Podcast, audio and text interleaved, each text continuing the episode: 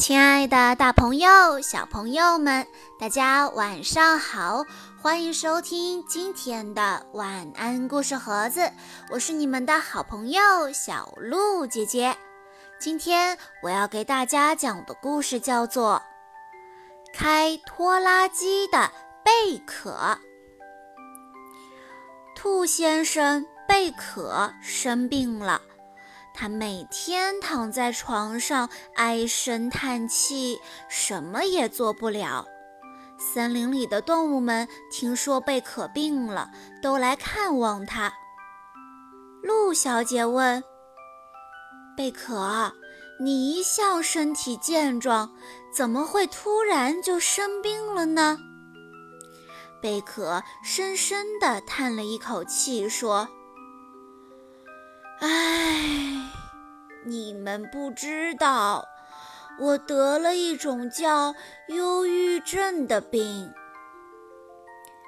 忧郁症，这名字听起来很新鲜，大家从来没有听说过这种病。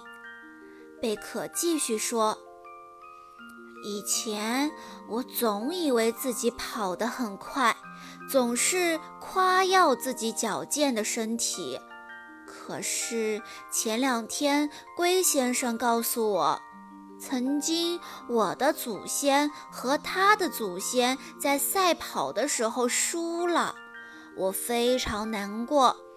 原来我们兔子一族跑得这么慢啊！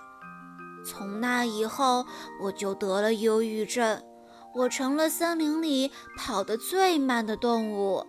我以后再也没脸跑步了。贝克说着说着，大声地哭了起来。大家听了贝克的话，都非常难过。可是，怎么样才能让贝克的病快点好起来呢？猫小姐说：“不如去旅行吧。”对对对。旅行可以放松心情，大家纷纷表示赞同猫小姐的提议。贝壳在大家的帮助下开始了旅行，可他的心里还是忘不了龟先生的话。贝壳坐在火车上，火车一发动，嗖的一声就开走了。贝壳想：哇！火车跑得可真快呀！要是我也能开着火车跑的话，我一定能跑得过龟先生。可是火车太大了，开起来太不方便了。就在这时，窗外出现了一辆拖拉机，拖拉机冒着滚滚浓烟，嗖的一声从窗边过去了。哇！原来拖拉机跑得这么快，而且它的个头比火车小得多了，开起来应该非常合适。要是能开上拖拉机的话，一定也比龟先生跑得快。于是贝可就决定要买一辆拖拉机。可是到哪儿能买到呢？贝壳去找老鹰大哥，老鹰大哥每天在天上飞，走南闯北，他一定知道哪儿能买到拖拉机。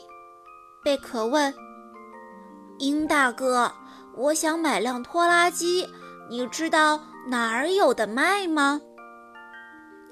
老鹰大哥骄傲地说：“啊，拖拉机呀，前面的农场就有。”我经常看到，贝壳谢过了老鹰大哥后，就开始向农场走去。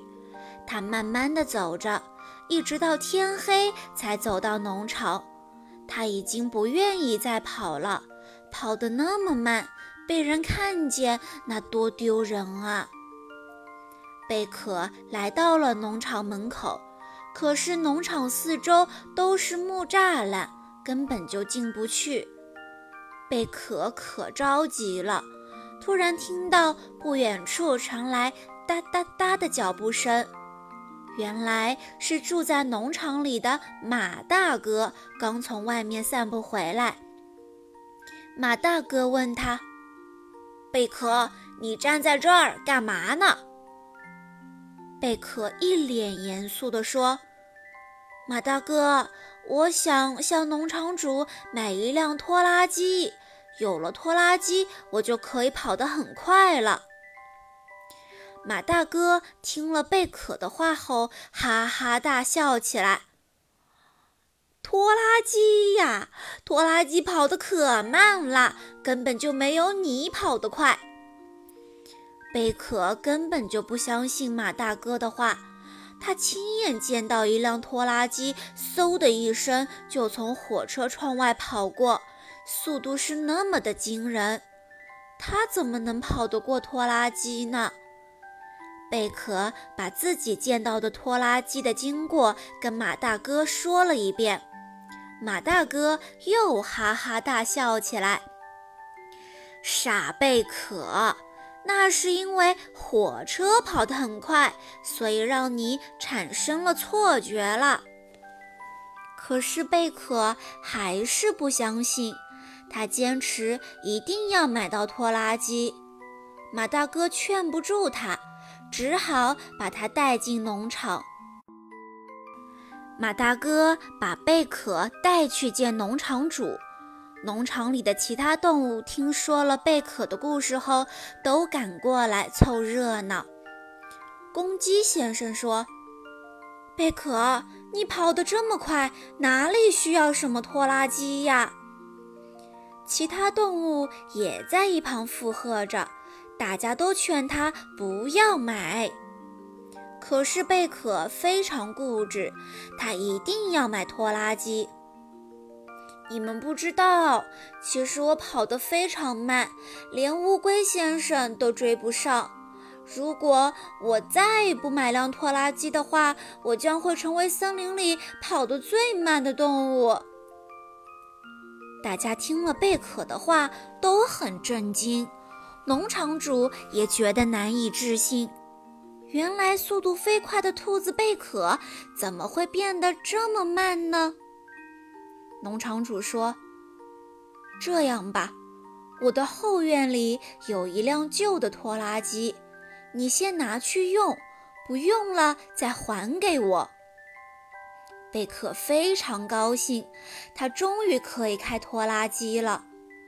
贝壳把拖拉机开回了森林，大家听说贝壳把拖拉机开回来了，都非常激动，一个个的跑到贝壳家去看拖拉机，连乌龟先生也来了。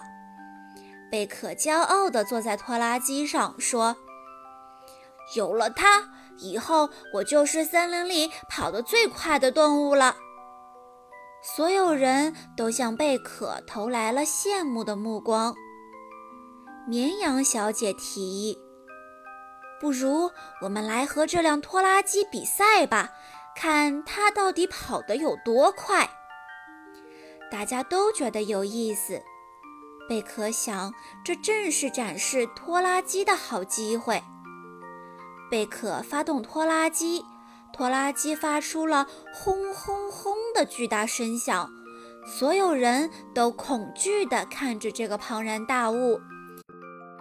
贝壳神气地坐在拖拉机上。比赛开始了，老鹰大哥一声令下，所有动物立刻跑了起来，大家使劲地往前冲。没一会儿功夫，就把贝壳和他的拖拉机远远地甩在了后面。贝壳眼看就要输了，他急得噌的一下从拖拉机上跳下来，拼命地往前冲。哇，贝壳跑起来可真的快呀！它的两条后腿像装了弹簧似的，没一会儿就赶上了其他动物。接着，飞快地把它们甩在了后面。结果，第一个到达终点的是贝壳，大家都夸贝壳跑得快。等他们回去的时候，才发现拖拉机才跑了一半的路程，而乌龟先生才爬了几米远。从此以后，贝壳又恢复了往日的自信。他把拖拉机还给了农场主，每天用双脚飞快地在森林里跑。小朋友们，在故事中，兔子贝壳说，他听说他的祖先和龟先生的祖先在赛跑的时候输了。你们知道这个故事吗？对了，这就是龟兔赛跑的故事。好啦，今天的故事到这里就结束了。感谢大家的收听，我们明天再见吧。